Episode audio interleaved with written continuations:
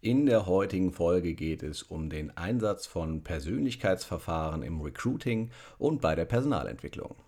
Als Experte ist heute Thomas Schäben zu Gast. Thomas ist Gründer und Geschäftsführer der Digital Vikings GmbH und setzt seit einigen Jahren sowohl im eigenen Unternehmen als auch teilweise im Kundenauftrag Persönlichkeitsverfahren ein.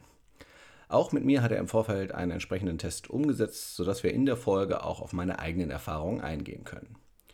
Zudem sprechen wir über die Vorteile solcher Verfahren bei der Reduzierung des Einflusses von Stereotypen und anderen Biases. Darüber hinaus besteht nach Thomas Erfahrung eine große Chance, das Persönlichkeitsverfahren dazu führen, dass später eine höhere Arbeitszufriedenheit herrscht. Das liegt vorrangig daran, dass diese für eine größere Passung zwischen den Persönlichkeitsmerkmalen und der zu besetzenden Stelle sorgen. Bevor Thomas uns die üblichen drei Umsetzungstipps gibt, sprechen wir abschließend noch über Fallstricke und Gefahren beim Einsatz solcher Instrumente. Ich bin Achim Freier von Mitgestalten und wünsche dir viel Spaß beim Zuhören.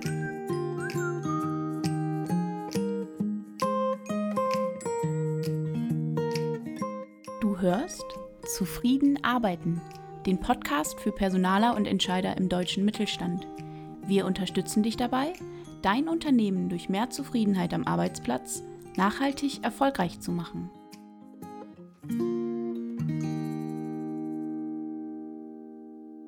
Hallo und herzlich willkommen, Thomas Schäben im Zufrieden Arbeiten Podcast. Du bist Gründer und Managing Partner von Digital Vikings, ähm, bist heute als Experte für das Thema Persönlichkeitstest, als unterstützendes Tool für Recruiting-Prozesse zu Gast.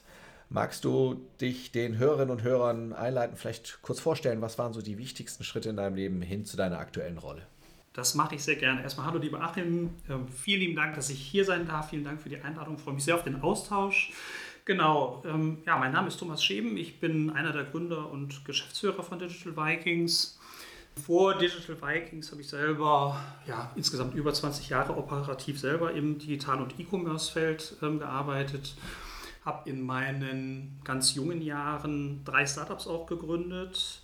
Das war so Mitte, Mitte der 90er, Ende der 90er und Anfang 2000. Habe also die komplette erste Dotcom-Welle einmal, einmal mitgemacht, mit allen Auf und Abs, muss ich sagen. Genau, habe dann eine Zäsur in, in meinem Lebenslauf, in meiner Vita, weil ich dann nämlich viele Jahre in Konzernstrukturen gearbeitet habe ja, war für mich als Gründer, Entrepreneur, Startup-Mensch ähm, eine sehr lehrreiche Erfahrung, habe viel gelernt, ähm, habe mehrere harte, aufwendige ähm, Transformationsprozesse auch mitgemacht, Digitalisierung und Transformationsprozesse. So, und habe dann aber nach mehreren Jahren festgestellt, dass ich tief in meinem Herzen dann halt doch eher ein Startup-Mensch als ein Konzernmensch bin. Genau das hat dann bei mir dazu geführt, dass ich gesagt habe, ich möchte wieder was Eigenes machen. Ähm, genau, ich habe dann Digital Vikings gegründet vor so sechs Jahren als Kombination aus Personal- und Organisationsberatung. Ähm, das heißt, ähm, wir sind kein, kein klassischer Headhunter, sondern wir versuchen das, äh, wenn möglich, immer auch mit einem Blick auf die Organisation zu verbinden. Genau, sind heute so um die 30 Mitarbeiter, Mitarbeiterinnen, haben einen sehr starken Fokus natürlich auf Digitalthemen, E-Commerce-Themen ja, versuchen nach Kräften unsere Kunden und Kundinnen dabei zu unterstützen, die ja, vielfach nachgefragten und sehr raren digitalen Talente und Führungskräfte zu gewinnen. Genau das Thema Persönlichkeitstests. Ich sage immer lieber Persönlichkeitsverfahren. Ja, das bewegt mich seit vielen Jahren. Ähm, zum einen war das immer eine Fragestellung natürlich auch bei der Gründung meiner Startups. Ähm, da geht es ja immer um die Frage, gerade in Startups, wie sieht eigentlich so ein ideales Gründerteam aus? Ähm, in meiner Historie hat das irgendwie immer alles funktioniert. Also ich war noch sehr jung und da hat man sich da keine Gedanken darüber gemacht, wie man eigentlich so ein Team zusammenstellt. Irgendwie hat es aber funktioniert und man hat daraus gelernt, was sind eigentlich die Erfolgsfaktoren, die dann hinterher auch, auch tatsächlich ähm, wirklich zu Erfolg führen. So und in, im Rahmen meiner Tätigkeiten für Konzerne ähm, und gerade in Transformationsprozessen war es natürlich auch immer wieder eine Frage, äh, wenn man solche Prozesse anstößt, wie kann man die eigentlich erfolgreich gestalten? Wen braucht man im Management, im Leadership? Und das ist mir ähm, halt klar geworden, es benötigt halt ganz gewisse Persönlichkeitsmerkmale, um so einen Prozess hinterher auch erfolgreich zu gestalten. Und ähm, ansonsten geht das schief. Also das, sind, das ist so eins der Themen, Und, und letztendlich, nachdem dein Podcast heißt ja zufrieden arbeiten, ich habe ähm, für mich festgestellt, nachdem ich mit Persönlichkeitsverfahren in Berührung gekommen bin, dass ich über viele Jahre in einem für mich nicht idealen Kontext gearbeitet habe. Ich war ehrlich gesagt als Start-up-Mensch, Gründer, Entrepreneur in einem Konzern nicht falsch aufgehoben, aber es war natürlich eine, eine totale Herausforderung. Und das, deshalb, dein Podcast heißt Zufrieden arbeiten, war ich während der Zeit eigentlich wirklich glücklich und zufrieden, äh, auf gar keinen Fall. Ich habe zwar performt ne, und war auch erfolgreich, aber so richtig glücklich und zufrieden war ich in meiner Rolle, in meinen Aufgaben nicht. Und das, das hat dann letztendlich auch dazu geführt, dass dass äh, Persönlichkeitsverfahren dann für mich so, so ein Herzensthema geworden sind, weil man, äh, weil man das halt dort sehr klar erkennen kann, welcher Kontext passt eigentlich zu einer Person. Hm. Das heißt, du hast nicht nur Erfahrungen damit gemacht im Recruiting, Personalgewinnungskontext, sondern auch darin, wie muss so ein Team aufgestellt sein, um so einen Transformationsprozess zu begleiten, wie muss das Management dann aussehen, dass es überhaupt erfolgreich sein kann. Das ist, ist einfach so, ein Transformationsprozess erfordert unglaublich viel Kommunikation, ähm, erfordert sehr viel sehr viel Resilienz auch von allen Beteiligten. Und das sind so sind jetzt nur zwei Persönlichkeitsmerkmale, die eigentlich in einem Auswahlprozess im Recruiting sehr wichtig sind, aber auch wenn ich mir die Zusammenstellung von, von einem Leadership-Team oder einem Management-Team anschaue. Hm. Du, du, hast gesagt, der Arbeitnehmer oder die Arbeitnehmerin passt zum Job, dass das was ist, was äh, oft mit Persönlichkeitsmerkmalen zusammenhängt. Das heißt, wenn wir uns einen anschauen, wir wollen eine neue Stelle besetzen, dann würden wir uns an der Stelle gar nicht anschauen, was hat sie, was hat sie gemacht, ja, was sind so ihre Erfahrungen, sondern wir würden uns eher anschauen, bringt sie die Persönlichkeitsmerkmale mit, die zur Ausfüllung dieser Stelle wertvoll sein können. Oder wäre das zu viel gesagt? Also ich möchte es so sagen, Persönlichkeitsverfahren, Persönlichkeitstests sind an der Stelle eine, eine gute Ergänzung und sinnvolle Ergänzung im Mix der Dinge, die man in der Personalauswahl sowieso einsetzt. Leider ist es ja heute so, der, der Standard in Personalauswahlprozessen ist in vielen Unternehmen, das, das sehen wir in der täglichen Praxis, sind zwei bis drei Interviews und vielleicht noch ein, ein Business Case, eine Arbeitsprobe. Und aus meiner Perspektive reicht das eben überhaupt nicht aus, um die Passung eines Kandidaten oder einer Kandidatin äh, abschließend zu beurteilen. Das eine Thema sind ja die fachlichen Themen fachlichen Skills und Kompetenzen, die kann ich als Hiring-Team ja immer sehr gut überprüfen. Da habe ich, mir liegt der CV vor, ich kann einen Business Case machen. Ähm, das, was deutlich schwieriger ist, ist herauszufinden, passt der Mensch, der da vor mir sitzt, passt der genau in die Rolle rein und passt der in, in unsere Unternehmenskultur auch. Also wir stecken ja alle sehr viel Zeit ähm, auf Unternehmensseite in die Definition der fachlichen Anforderungen aber deutlich weniger Zeit, äh, deutlich weniger Zeit in die äh, ja, Anforderungen an die Persönlichkeit. Da könnte man sich aus meiner Sicht viel mehr Gedanken darüber machen und würde am Ende des Tages auch zu besseren Ergebnissen kommen. Hm. Und du hast eben gesagt, äh, du siehst einen starken Zusammenhang zwischen Arbeitszufriedenheit und der Passung auf, auf den Job. Das heißt, wir würden da auch einen großen Schritt nach vorne machen, wenn wir da bessere Fits finden würden. Ähm, auf, je, auf jeden Fall. Also am Ende des Tages geht es ja um die Frage, wie werde ich erfolgreich? Also für mich persönlich erstmal auf der individuellen Ebene. Ich kann dann erfolgreich werden, wenn ich zufrieden und glücklich in meiner Rolle und meinen Aufgaben bin. Wenn ich das nicht bin, ähm, dann wird das deutlich schwieriger. Du hast eben gesagt, dass eine Person gut zur Unternehmenskultur passen sollte. Ist denn ist dann notwendig, dass man einen klaren Blick hat auf seine eigene Unternehmenskultur. Ne? Unternehmenskultur ist ja oft so, wird gesagt, so, das ist jetzt an der Wand hängen die, äh, ich, ich sage jetzt mal die zehn Gebote, wie man, äh, wie die Unternehmenskultur sein soll. Das ist ja das, was so der formelle Teil ist, aber was informell passiert, ist ja, ist ja was ganz anderes. Wie, wie, wie kann man das entscheiden? Was ist die Unternehmenskultur? Weil das müsste man im Vorfeld auf dem Schirm haben, um nachher sagen zu können, ja, das passt in die Unternehmenskultur. Was wäre da dein Ansatz? Ja, also es erfordert natürlich erstmal ein hohes Bewusstsein dafür. Also der Hiring-Teams jetzt in dem Fall, welche Unternehmenskultur herrscht heute vor im Unternehmen. Ähm, als Hiring-Team hat man da in der Regel, also aus der Kombination People und Culture und Fachbereich, gibt es dann sehr gutes, immer ein sehr gutes Gefühl, was im Unternehmen passiert und, und wie das Unternehmen tickt.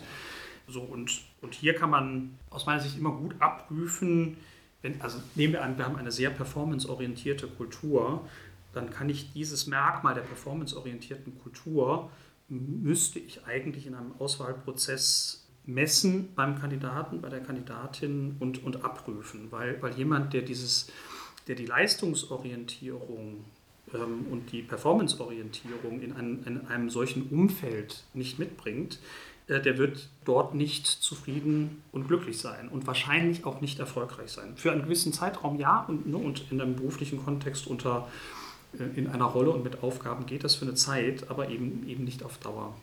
Die andere Komponente, die andere Dimension ist die Zielkultur, die man vielleicht haben möchte. Auch hier, also hier benötigt es in der Organisation sehr viel Bewusstsein dafür, äh, was ist die aktuelle Kultur, wo stehen wir heute und wo wollen wir eigentlich von unserer Kultur her hin. Also ich nehme jetzt mal das, äh, wieder das Beispiel Performance-Orientierung. Äh, wenn wir eine Kultur haben, die heute nicht so performance-orientiert ist und, und es gibt ein erklärtes Ziel und eine Einigkeit bei allen Beteiligten, dass man eine performance-orientierte Kultur etablieren will, dann laufe ich automatisch in einen strukturierten Prozess und, und mache dieses Persönlichkeitsmerkmal Leistungsorientierung, Performanceorientierung ähm, zu, einem, zu einem Messpunkt in meinen zukünftigen Auswahlprozessen. Ich habe da zumindest die Option zu. Hm. Was ich an der Stelle spannend finde, ist, wenn du sagst, das ist die Zielkultur und wir könnten als Organisation auch sagen, okay, wir orientieren uns an der Zielkultur bei unserer Auswahl.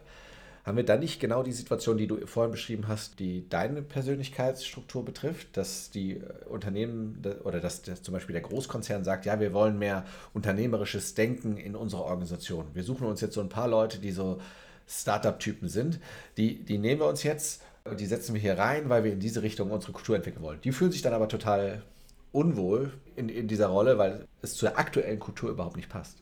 Genau, also genau das ist die sehr differenzierte Sicht hinterher drauf, dass man, äh, dass es ein Prozess ist, der mit viel Sensibilität angegangen werden muss. Und ähm, also das ist ja heute ein Standard, dass Unternehmen, die transformieren möchten, ähm, sagen, wir brauchen also ganz flapsig, wir brauchen ein paar junge Leute, die, die Digital Native sind und die das können. Das funktioniert so nicht. Das, ähm, das kann nur schief gehen, weil es, ist für beide, es wird für beide Seiten unbefriedigend.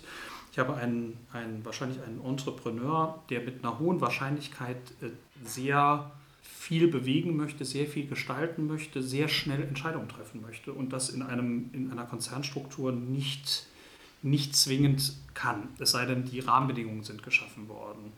Das heißt, ich muss mir Gedanken darüber machen, wenn ich mir solche Kandidaten und Kandidatinnen an Bord hole, welche Merkmale, Persönlichkeitsmerkmale muss der oder diejenige mitbringen, damit so ein Prozess auch funktioniert. Und, und dazu gehört eben zum Beispiel, äh, dass ich ein gewisses Maß an Resilienz habe und mit den sag mal, Niederlagen äh, die mich dann in so einem Konzernumfeld mal ereilen können und den Rückschlägen, weil es nicht schnell genug geht, die muss ich halt verpacken können. Ich muss halt ein dickes Fell haben. Ansonsten, ansonsten werde ich halt in der Rolle äh, und der Aufgabe, kann ich nicht erfolgreich sein und den Prozess auch nicht gut begleiten. Mhm. Das, das heißt, man orientiert sich nicht nur an der Zielkultur, sondern man würde sagen, was braucht es, damit diese Person diesen Prozess begleiten kann? Was braucht es da sozusagen an, an unterstützenden Merkmalen? Und vielleicht müssen ja auch so ein paar Ausprägungen, die eher bei einer Person, die in den Konzernkontext gut reinpasst. Äh, Vielleicht müssten da ja auch ein paar Ausprägungen etwas weiter aus, ausgefallen sein als bei einem reinen Startup-Menschen, wenn wir es jetzt mal in so, in so Schubladen packen. Genau, ich würde das also, wenn wir, wenn wir, uns heute das Thema Digital Leadership beispielsweise anschauen, ähm, wir wissen ja, dass auf Führungskräfte heute eine, eine Vielzahl von Anforderungen hereinprasseln. Da geht es ja nicht mehr nur um fachliche Themen, sondern wirklich die, die Veränderungsprozesse mit zu begleiten, das Team aufzubauen und zu führen. Und in dem Rahmen des Digital Leadership ähm, gibt es, gibt es ein, einfach wichtige Persönlichkeitsmerkmale, die, die es braucht, damit es erfolgreich ist. Also ähm, jemand muss in der Lage sein, ähm, eine Vertrauenskultur aufzubauen. Das heißt, ich muss das Persönlichkeitsmerkmal Vertrauensbereitschaft mitbringen. Es wird notwendig sein, an vielen Stellen sehr offen und transparent zu kommunizieren. Dieses Persönlichkeitsmerkmal kann ich zum Beispiel in einem Persönlichkeitsverfahren oder in einem Test sehen. Es wird notwendig sein, eine Fehlerkultur aufzubauen, damit, damit der Prozess erfolgreich ist. Auch, auch dieses Thema kann man, äh, äh kann man durchaus in einem Persönlichkeitsverfahren sehen und ableiten. Gehen wir mal in so einen konkreten Fall rein. Jetzt ist eine Organisation da, die möchte eine bestimmte äh, Stelle besetzen. Kannst du auch gerne an, an, an deinem Kontext beschreiben. Inwiefern muss sich jetzt, wenn, wenn so ein Persönlichkeitsverfahren eingesetzt werden, inwiefern muss sich das Hiring-Team Gedanken machen, was brauchen wir jetzt hier für, für konkrete Ausprägungen? Also würde man das vorher festlegen, es sollte hier eine hohe Ausprägung sein, hier eine hohe Ausprägung und dann passt diese Person gut rein? Oder würde man sich, die Person hat fachlich einen guten Hintergrund, wir laden sie jetzt ein und wir schauen dann, was hat sie für Ausprägungen und wie könnten sie wertvoll sein für, ähm, für die jeweilige Rolle? Wie würdest du da vorgehen? Grundsätzlich ist es so, je mehr im Vorfeld definiert wird und je mehr sich ein Hiring-Team Gedanken macht, äh, desto besser ist das grundsätzlich, ähm, weil, weil es stellt erstmal sicher, dass alle die gleiche Vorstellung davon haben, wer, wer wird eigentlich gebraucht. Und da können ja durchaus mal, wenn man einen, äh, den CEO fragt, das Hiring-Team und äh, den Fachbereich und, und äh, den HR-Bereich, da können da durchaus mal unterschiedliche Sichtweisen entstehen. Das heißt, hier ist also immer notwendig, dass es ein Alignment gibt. Und ähm, also das ist, das ist total wichtig. Ich habe tatsächlich ein aktuelles Kundenbeispiel im Moment. Ähm, da geht es um eine Besetzung einer, einer Führungsposition. Ähm, und in dieser Führungsposition soll ein bestehendes Team übernommen werden. Und es gibt den ganz klaren Auftrag, ähm, frischen Wind reinzubringen, um das so zu formulieren. Und in dem vorliegenden Fall ist es jetzt so, dass der, der Kunde sich für einen Kandidaten entschieden hat und wir nach der Entscheidung für den Kandidaten, also alle Gespräche ähm, waren gelaufen, alle Interviews und wir haben praktisch im Nachgang jetzt ein Persönlichkeitsverfahren eingesetzt, um nochmal die, letzten, die letzte Überprüfung zu machen, die letzte Evaluierung. Haben wir, haben wir alles, haben wir zusammen alles gesehen? Haben wir irgendetwas übersehen? Passt alles wirklich gut zusammen. So, und ähm, in diesem Persönlichkeitsverfahren zeigte sich jetzt nochmal, dass der Kandidat ähm, eine, eine hohe Neigung, eine hohe Präferenz für Teamarbeit und Teamorientierung hat. Ähm, so, und das war ein, ein Merkmal, was zusammen besprochen wurde, weil in dem Moment, wo ich eine hohe Teamorientierung habe, habe ich ein Risiko, dass ich zu sehr auf die Bedürfnisse eines Teams Rücksicht nehme und vielleicht die notwendigen Veränderungsprozesse, die, die eigentlich gefordert sind, nicht, nicht anstoße. So, und äh, das ist ein, das hat jetzt nur dazu geführt, dass man mit dem Kandidaten da einmal offen darüber gesprochen hat und auf dieses Thema, auf dieses potenzielle Risiko hingewiesen hat in der Zusammenarbeit. Das ist ein, ein Weg, wie man, äh, äh wie man zusammen auch mit einem, mit einem Kandidaten oder einer Kandidatin auf so ein Ergebnis schauen kann. Mhm. Okay, werfen wir vielleicht später nochmal einen Blick drauf, wie dann äh, der Prozess im direkten Austausch mit der Kandidatin oder dem Kandidaten äh, aussehen könnte. Äh, wir haben in den vergangenen Jahren ja immer mehr im medialen Kontext Aussagen gehabt, allein schon der Name einer Person beeinflusst das Auswahlperson. Ne? Er hat einen Namen, der auf einen Migrationshintergrund deutet, hat sie eine tendenziell niedrigere Chance, zum Bewerbungsgespräch eingeladen zu werden. Dann ist Attraktivität ein äh, Aspekt, der zu einem Bias führen kann. Ähm, würdest du sagen, dass wenn man den Fokus stärker auf solche Persönlichkeitsverfahren wendet, dass man damit in gewisser Weise die Diskriminierung, die ja faktisch passiert auf dem Arbeitsmarkt, ein bisschen äh, niedriger aufhängt?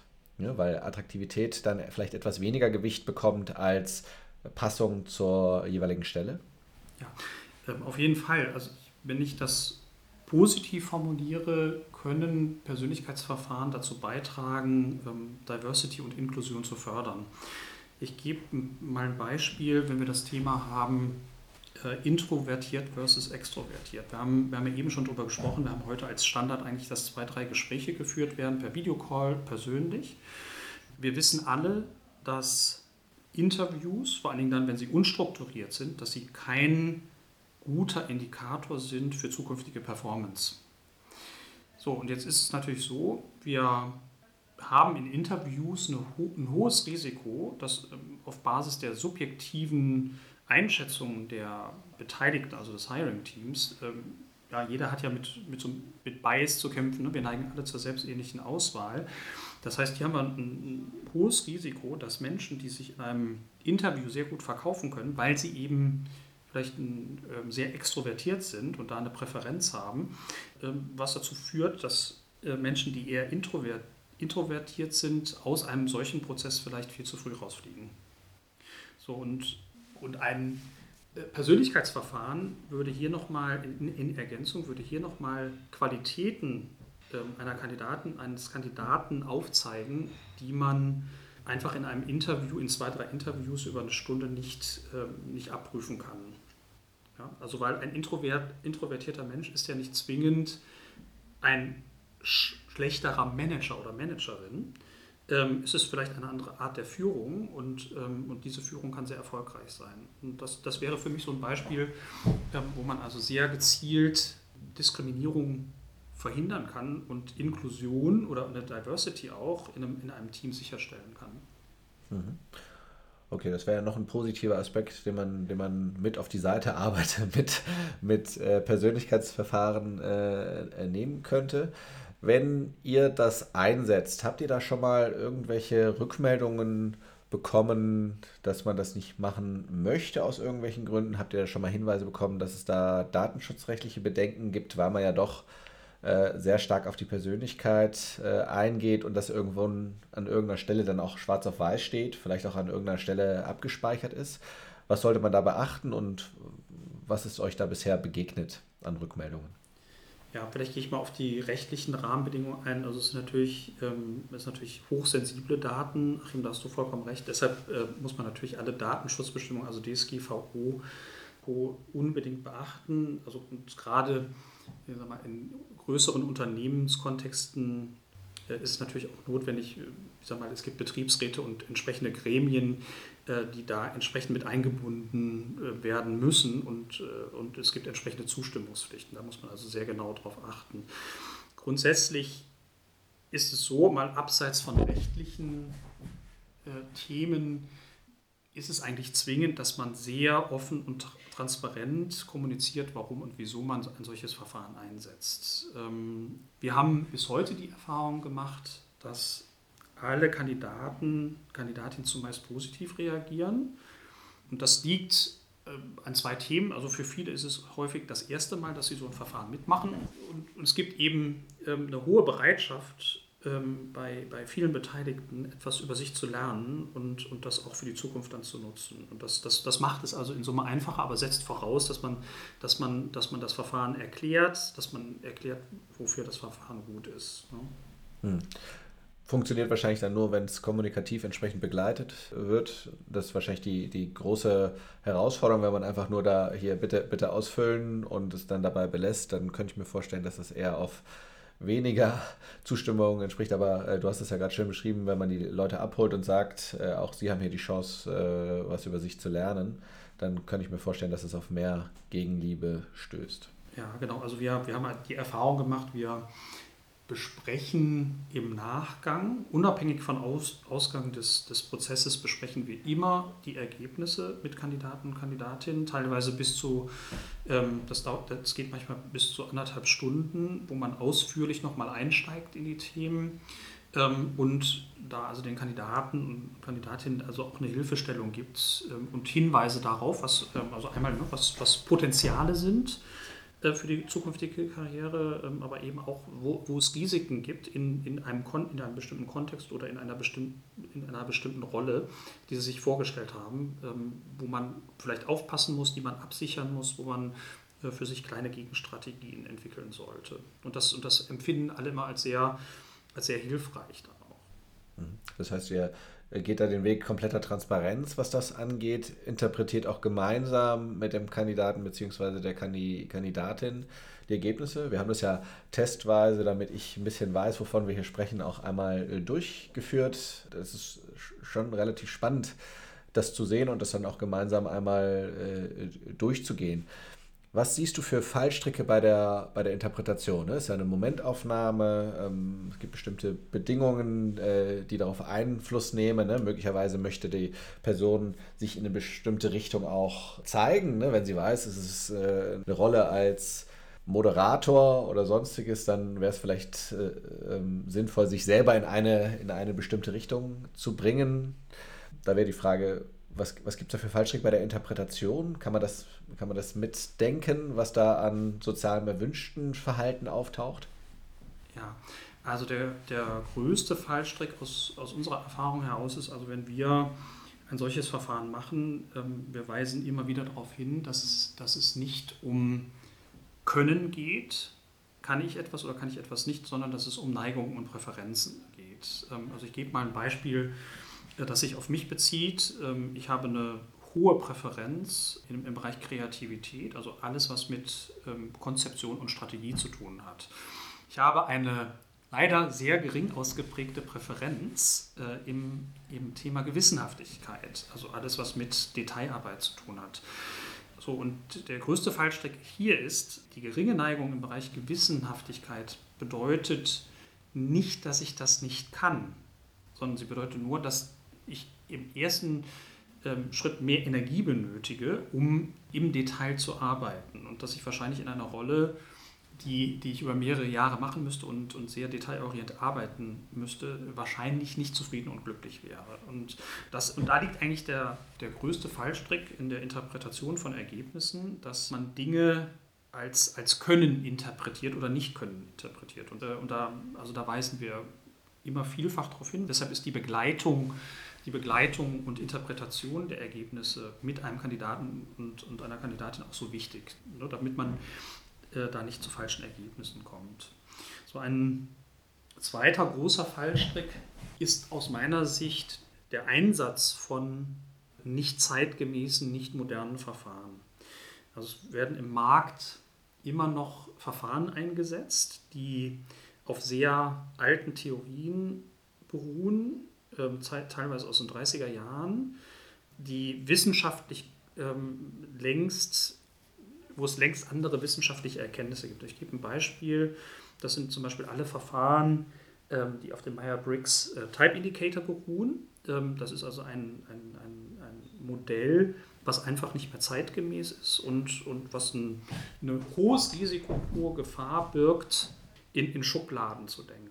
Also es gibt ähm, draußen im Markt diese Verfahren, das wirst du auch kennen, wo Menschen eingeteilt werden in Farbtypen. Du bist der blaue Typ, du bist der gelbe Typ. Ähm, und das, also ich sehe das hochkritisch, ähm, weil das in der Tat dazu führen kann, dass diskriminiert wird. Ähm, so und, und wir setzen zum Beispiel ein Verfahren ein, was da, also in diesem Verfahren, das ist viel granular und es wird einfach nicht so getan, als könnte jemand bestimmte Dinge nicht. Es geht nur darum, ähm, habe ich da eine Präferenz für oder nicht. Und, und wenn ich da keine Präferenz für, für habe, dann, dann, ähm, dann kann man darüber sprechen und, und Gegenstrategien entwickeln. Hm. Wenn wir nochmal auf das äh, Thema soziale Erwünschtheit eingehen, wie groß siehst du das Risiko, dass Menschen versuchen, ihre Ergebnisse in eine bestimmte Richtung zu lenken? Merkt man das dann möglicherweise beim Interpretationsgespräch? Also die Verfahren, die heutigen modernen Verfahren äh, sind so aufgebaut, dass die sagen wir, Manipulation oder Steuerung äh, deutlich, deutlich schwieriger ist. Ähm, also es gibt Verfahren, ähm, da ist es relativ klar, was ich, an, was ich antworten muss, ähm, damit es in die, in die von mir gewünschte Richtung geht. Die, die modernen Verfahren sind so aufgebaut, dass es viel, äh, vielfache Kontrollfragen gibt. Ich muss bestimmte Dinge in einer Reihenfolge, Aussagen in einer Reihenfolge sortieren. Das ist nicht immer einfach und durchaus, dauert durchaus mal länger, ähm, bis, bis man da den richtigen Weg gefunden hat. Und es ist auf jeden Fall nicht immer ersichtlich, äh, äh, wohin, das, wohin das führt. Ähm, in dem von uns eingesetzten Verfahren ähm, gibt es tatsächlich eine, eine Messskala, die anzeigt, wie stark hat der Kandidat oder Kandidatin in Richtung einer sozialen Erwünschtheit geantwortet. Also das Tool misst es automatisch also wir haben die Erfahrung gemacht, dass es relativ treffsicher auch ist und relativ genau das äh, anzeigt. Und äh, hier gibt es zwei Komponenten. Es gibt den Fall, wo jemand versucht, sich besser darzustellen oder es in eine gewünschte Richtung zu bringen. Wenn wir das, äh, das zeigt das Verfahren an, wenn wir das sehen, sind die, ist die Interpretation der Ergebnisse, da muss man natürlich ein bisschen dann aufpassen. Ne? Und also das heißt, die Präferenzen, die dort angezeigt werden, sind eventuell dann nicht so stark, in, äh, wie, es dort angezeigt wird. Gibt aber auch den gegenteiligen Fall, das sehen wir auch häufig, nämlich Menschen, die äh, einen, einen sehr selbstkritischen Blick auf sich haben. Also diese Persönlichkeitsverfahren sind ja immer ein Spiegel, äh, ein Spiegel deiner selbst. Du, du machst ja Aussagen zu dir selbst und, und es gibt also auch durch, durchaus diejenigen, die einen sehr selbstkritischen Blick auf sich haben, äh, was die, was die Interpretation der Ergebnisse dann auch manchmal schwierig macht, ähm, weil die Präferenzen ähm, im Verfahren dann niedriger angezeigt werden, als sie eigentlich sind. Ähm, aber das, das sind dann Dinge, über die man dann auch transparent sprechen kann und muss. Wenn man zusammen die Ergebnisse durchgeht. Und, und dafür sind die Gespräche dann auch da, um nämlich im Nachgang nochmal bestimmte Dinge zu verifizieren, in bestimmte Themen nochmal tiefer einzusteigen und Messergebnisse nicht als, als immer als gesetzt ähm, ähm hinzunehmen. Mhm. Hattet ihr auch schon den Fall, dass eine Person gesagt hat, oh, da find, darin finde ich mich jetzt gar nicht wieder in so einem äh, bestimmten Ergebnis? Oder ist das so, dass die Menschen das auch bei sich selbst erkennen? Ich meine, ich meine du hast eben dieses Beispiel gebracht mit den Aufgaben, für die man eine Präferenz hat. Ne? Ich äh, habe eine ähnliche Präferenz, was die Gewissenhaftigkeit ausgeht. Und das merke ich bei mir immer, wenn ich Themen schiebe. Ne? Also, also klassische Prokrastination. Das bearbeite ich lieber später, weil es mir nicht so viel Spaß macht oder weil es mich äh, Energie kostet. Da hat man ja schon einen gewissen Blick darauf, was die eigene Präferenz ist. Würdest du sagen, da ist die Passung relativ hoch oder hattet ihr auch schon Fälle, wo ihr gesagt habt, wo die gesagt haben, die KandidatInnen gesagt haben, äh, da finde ich mich jetzt nicht wieder in bestimmten Punkten? Ja, also es ist in der Regel so, es gibt in der Regel wenig, Überrasch wenig Überraschungen, ähm, weil die Kandidaten und Kandidatinnen sich ja selber einschätzen. Das, was ein Vorteil ist, dass, äh, dass man in einem solchen Verfahren eine sehr hohe Granularität hat. Also beispielsweise in dem Verfahren, was wir einsetzen, werden 18 ähm, Persönlichkeitsmerkmale bearbeitet, gemessen. Ähm, und diese 18 Persönlichkeitsmerkmale dann, werden nochmal in Subkategorien eingeteilt, also sind insgesamt 54 Merkmale, die man, die man betrachtet. Und für Kandidaten und Kandidatinnen ist es halt äußerst spannend, dass man in dieser Granularität zu sehen und, und natürlich gibt es da Punkte, ähm, wo jemand sagt, ah, da habe ich, mich, hab ich mich eigentlich komplett anders gesehen. Wenn man dann aber ähm, über Beispiele spricht im beruflichen Kontext, ähm, dann, dann stellt sich häufig, häufig heraus, dass, dass die Tendenz an sich fast immer richtig ist. Ja? Und wir sprechen, also wir sprechen tatsächlich hier auch, ähm, wir hatten, du hattest das eben in einer Frage mal eben angesprochen, wir sprechen ja hier auch bei den Messungen über weitestgehend stabile Persönlichkeitsmerkmale. Also so sind die Tests auch aufgebaut, dass sie nicht auf Basis ähm, von Stimmungen äh, sich verändern. Das heißt, wenn, wenn du ein Verfahren in einem Jahr nochmal machst, wird mit hoher Wahrscheinlichkeit, mit sehr, sehr hoher Wahrscheinlichkeit das gleiche Ergebnis rauskommen.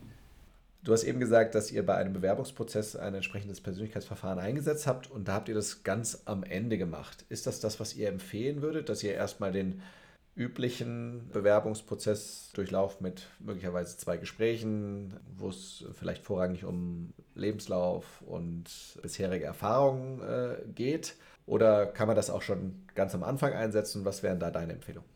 Ja, also die Empfehlung, also wenn wir über wirklich Persönlichkeitsverfahren sprechen, wäre meine Empfehlung, das eher am Ende des Prozesses einzusetzen. Also das ist so, äh, haben wir gesehen, ist so für uns Best Practice geworden, ähm, weil es darum geht, ähm, erstmal unvoreingenommen die Interviews zu führen, persönliche Eindrücke zu sammeln. Ähm, am Ende des Tages, es geht um den Menschen, deshalb sind die Interviews, ähm, die persönliche Chemie äh, sind extrem wichtig. Und äh, das Persönlichkeitsverfahren dient am Ende des Tages ja dazu, einfach nochmal die Eindrücke, die Eindrücke, die ein Team gesammelt hat, zu verifizieren und, und zu schauen, gibt es irgendwo noch ein Risiko, haben wir irgendwas übersehen? Also, also ja, ähm, also das ist so die, die, die Vorgehensweise, die, die wir empfehlen würden. Also selekt, das ist sehr selektiv einzusetzen. Wir sprechen ja nicht von Intelligenztests oder kognitiven Tests. Ähm, also bei solchen, bei solchen Verfahren sieht es natürlich anders aus. Also wenn ich als Konzern tausende von Bewerbungen habe, ähm, von Berufseinsteigern und Berufseinsteigerinnen, dann, dann muss ich es natürlich am Anfang eines Prozesses einsetzen. Du hast jetzt relativ häufig gesagt, das Tool, das wir einsetzen. Ähm, was habt ihr bei der Auswahl beachtet? Was war euch da wichtig? Ich glaube, so ein paar Punkte hast du schon genannt. Kann, kann ich gerne noch zusammenfassen. Äh, möglichst äh, dem aktuellen Stand der Wissenschaft entsprechend und nicht aufbauend auf einem Tool der 30er äh, oder auf, auf, auf, Persönlichkeitsmerkmalen, die in den 30er Jahren äh, angenommen wurden. Worauf habt ihr noch geachtet? Was war euch wichtig? Also es gibt ja auf dem Markt inzwischen hunderte von Tests und Verfahren. Es ist also echt schwierig, das haben wir auch nochmal gesehen, einen Überblick zu bekommen. Ähm, wir haben für uns den, den, den Markt umfassend gescreent, haben uns dabei angeschaut, äh, zum einen etablierte Player, aber auch Startups in dem Bereich ähm, und haben uns äh, tatsächlich auch nochmal mit den, ähm, mit den Modellen dahinter beschäftigt, also ein bisschen äh, mit der wissenschaftlichen Theorie dahinter und haben da auch nochmal noch mal eine ganze Menge dazu getan. Also uns war also unsere, wir haben eigentlich vier Kriterien gehabt, die, die für uns sehr wichtig waren. Also einmal, dass es sich um ein ähm, modernes und wissenschaftlich fundiertes Verfahren handelt, ähm, was äh, auch einem, ähm, dem, einem modernen Menschenbild und Menschenverständnis entspricht. Das ist also, das war für uns key. Dann ähm, ein weiteres Kriterium ist die einfache Handhabung. Ein Verfahren muss sowohl für Kandidaten und Kandidatinnen als auch für das Unternehmen einfach zu handhabbar sein weil ansonsten, äh, wenn, wenn die Usability nicht passt, wenn es kompliziert ist, dann, dann sinkt immer die Akzeptanz. Ähm, ne, es gibt durchaus Verfahren, ähm, wo ich als Kandidat, Kandidatin anderthalb bis zwei Stunden verbringe und auch noch äh, kleine Aufsätze schreiben muss. Und das, das ist heute schwierig in einem, in einem Bewerbungsprozess, wenn es um hoch ja, nachgefragte Personen geht, die ich für, fürs Unternehmen brauche. Und ähm, also das, das ist schwierig. Deshalb, es muss also einfach sein, es muss schnell sein, es muss komfortabel sein und es muss eben auch schnelle Ergebnisse liefern. Ähm, dann war uns wichtig, dass wir das Tool ähm, sowohl bei uns, ähm, also intern, ähm, wie auch bei unseren Kunden und Kundinnen im Recruiting einsetzen können, aber auch in der Personalentwicklung. Ähm, das war für uns ein wichtiges Kriterium. Und worauf wir geachtet haben, dass wir in der Lage sind, auch eine Teambetrachtung vorzunehmen. Also es gibt ja einmal die individuelle Ebene, so und das, was, was, wir, was wir auch gerne betrachten, ist, ist eine Teamzusammenstellung ähm, und, und es gibt eben ähm, Verfahren und Instrumente, die eben auch ermöglichen, dass ich, dass ich mir mal äh, das Ergebnis für ein ganzes Team anschauen kann und, und überlegen kann, äh, wie sind wir eigentlich als Team aufgestellt, ähm, was, was bedeutet das für uns, was, was fehlt uns vielleicht an Persönlichkeitsmerkmalen, was ist, ist vielleicht sehr stark ausgeprägt, wo haben wir da ein Risiko, wo haben wir Potenziale. Genau, das sind also so die, die Kriterien, die, die wir uns da betrachtet haben, die wir da betrachtet haben. So vom Verfahren her ist meine Empfehlung auf jeden Fall auf Verfahren zu setzen, die, die auf den Big Five basieren, ähm, weil das einfach der, der, Standard, ähm, der Standard in der Wissenschaft ist. Unser Verfahren hat ein, äh, ist ein erweitertes Modell des Big Five, ähm, das nennt sich das Hexaco-Modell. Ähm, da wird ähm, den Big Five-Dimensionen noch eine weitere Dimension hinzugefügt. Das ist äh, das Thema Honesty. Mhm. Wir sind schon am Ende unserer Zeit. Abschließend fragen wir immer, wenn du jetzt eine Organisation vor dir hast, ja, die möchte sich jetzt mit Persönlichkeitsverfahren beschäftigen. Zum einen vielleicht im Personalrecruiting-Prozess, zum anderen vielleicht auch, ähm, äh, so wie du es eben beschrieben hast, im Personalentwicklungsprozess. Welche drei Tipps würdest du den entsprechenden Personen mit an die Hand geben wollen? Ja, also ein, eine Empfehlung habe ich gerade schon angesprochen. Das ist wichtig, ähm, ein, auf ein sehr modernes Verfahren zu setzen und sich auch, ähm, also natürlich vorher zu überlegen, wofür möchten wir das Verfahren ein, genau einsetzen. Ist es eher im Recruiting oder ist es eher in der Personalentwicklung? ich komme dann vielleicht in der Tool-Auswahl hinterher zu anderen Ergebnissen, weil bestimmte Tools eignen sich halt sehr gut für bestimmte Zwecke oder eben, oder eben auch nicht.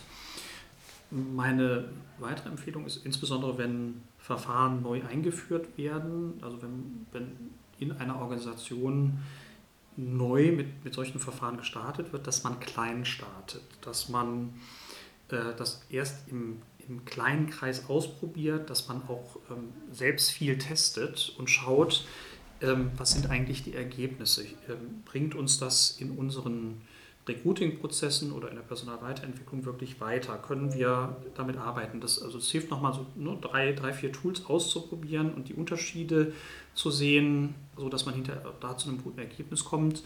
Und dieses Starten im Kleinen ist auch notwendig, damit man mal die Organisation nicht überfordert. Ähm, also wenn man solche Verfahren einsetzt, muss man, ist das ja ein Prozess, äh, ein Veränderungsprozess auch, den man, den man vorsichtig starten sollte. Es muss eine Sensibilität und Bewusstsein geschaffen werden in der Organisation dafür, was solche Verfahren zusätzlich leisten können. Ähm, es, es, es muss erklärt werden, wie sind die Ergebnisse zu interpretieren.